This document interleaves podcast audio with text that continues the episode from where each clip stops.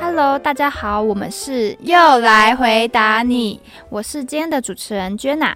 我是主持人 Jenny。我们今天邀请了门诺基金会早良道宅的社工员 Apple 老师，那请 Apple 老师跟我们打一声招呼。Hello，大家好，我是 Apple 老师。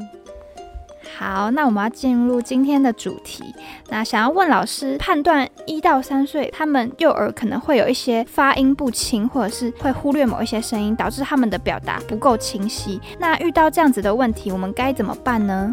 那首先呢，我们就先考量看看是不是幼儿听力的问题。主要照顾者就是家长哈，可以观察幼儿平常的生活情境中对声音的敏感度如何。如果对声音的反应没有问题，也能反应声源，就可以排除是因为听觉障碍而造成的不清楚表达方面。那幼儿会模仿日常生活中的主要照顾者或者是常接触的人的说话，所以提醒主要照顾者对幼幼儿说话的时候呢，建议注意要有几个要点哈，一。就是家长说话的时候呢，速度可以放慢一些，因为这会让幼儿听得清楚，也容易模仿。那第二，家长的语句要简短易懂，避免复杂又不清楚的语句，这样会造成幼儿无法理解，而且难以开口模仿。第三，当幼儿开始模仿说话的时候，家长呢要有耐心等候幼儿表达，并且适时的赞美鼓励他。第四，如果幼儿发音不清或者表达不不清楚的时候，不要取笑他。家长呢，只要耐心的重复一遍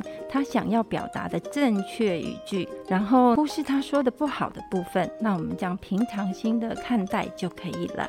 那接着呢，还有就是有家长啊，觉得幼儿他语言理解的方面跟表达能力可能出现不对等的情况。例如说，幼儿可能你跟他讲说把东西拿来给我，或是把东西放在桌子上，他可以理解。但他下次要跟别人说的时候，他却只会说拿来的这种情况的话，要怎么办呢？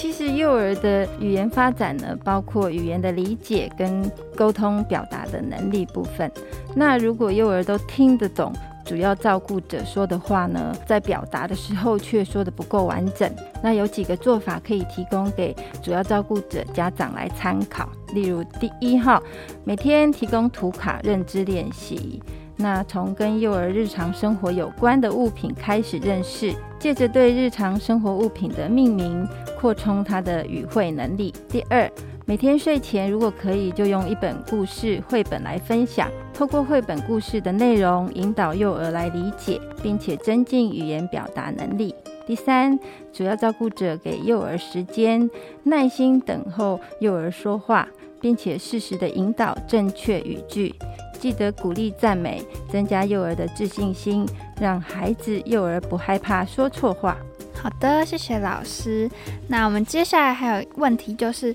我们发现幼儿常常会讲话讲太快，然后语句都连在一起。然后因为像我们平常在幼儿园，我们现在有实习，然后就会遇到一些幼儿，然后我们就会听不懂他们在讲什么，因为他们讲话太快，语句都连在一起。那像遇到这样的问题，我们应该要怎么办呢？好，幼儿的语言表达呢是透过模仿而来的。那我们也建议主要照顾者说话的时候放慢速度之外呢。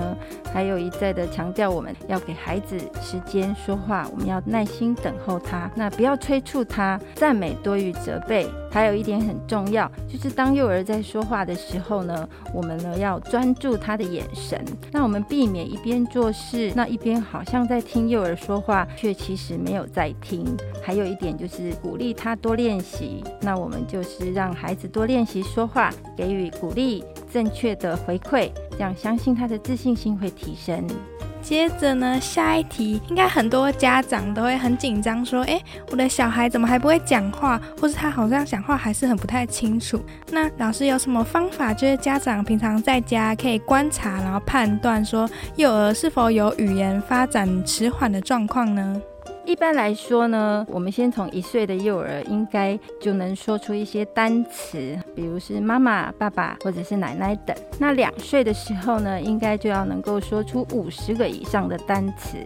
并且能够开始组成简单的句子。那三岁的时候，应该要能使用三到四个单词来组成句子，那能够表达自己的需要和想法。如果幼儿在这些年龄段都没有达到这一些语言发展的里程碑时候，就可能存在语言发展迟缓的问题。那如果幼儿的语言使用方面存在问题的时候，例如经常重复某一些单词或语词，缺乏理解能力，无法理解简单的指令等等，这也可能表明他有存在的语言发展的问题。那如果幼儿缺乏社交或者沟通的能力，例如不愿意与人交谈，不愿意眼神和面部表情等等相对，这也可能是语言发展迟缓造成的。那如果家长对语言的发展存在的疑虑的话，可以咨询专业人士，例如儿科的医生啊、语言治疗师等等，来呃早期的发现、早期的治疗。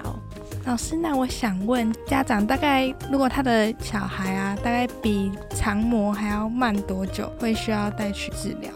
或是评估呢？其实它有几个评估的项目，如果你家长主要照顾者发现孩子在他那个评估项目里面落后许多项的话，家长就可以注意一下，带去医院做检查，这样。